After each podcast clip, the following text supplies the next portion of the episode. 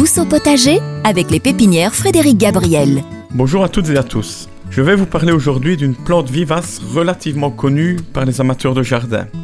Il s'agit du cœur de Marie, dont le nom latin est le Dicentra spectabilis.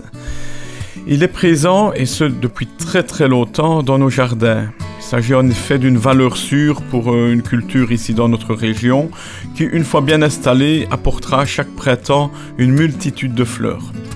En effet, dès la mi-avril, ces premières fleurs roses et blanches apparaissent. Elles ont plus ou moins une forme de cœur, d'où bien évidemment vient son nom français, cœur de Marie.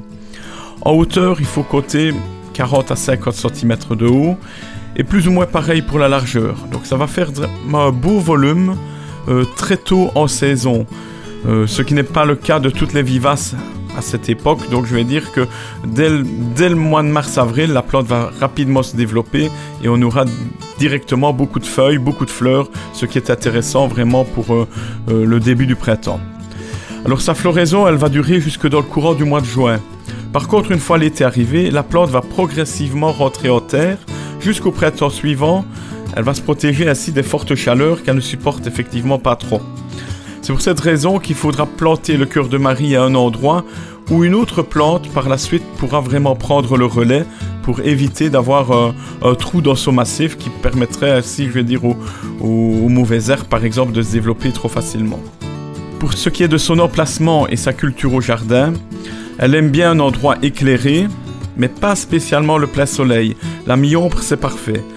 Une petite astuce pour sa plantation, évitez de la placer à l'est, car en avril on a encore des gelées matinales et qui en plus des premiers rayons du soleil qui viennent forcément toujours par l'est tôt le matin, euh, vont faire que les premières fleurs de la saison risquent de s'abîmer. La plante en elle-même ne peut mal car elle, elle supporte euh, des températures extrêmement basses, mais l'on risque de perdre une quinzaine de jours au niveau de la floraison. Pour ce qui est du terrain, un sol bien drainé mais riche. Donc ne pas avoir peur d'apporter une bonne quantité d'humus, de terreau, de compost à mélanger à votre terre lors de la plantation. Et chaque automne, un peu de compost à sa base et c'est parti. Le cœur de Marie est en place pour de nombreuses années et une floraison abondante chaque printemps. Voilà, voilà, je vous souhaite déjà un excellent week-end et je vous dis à la semaine prochaine.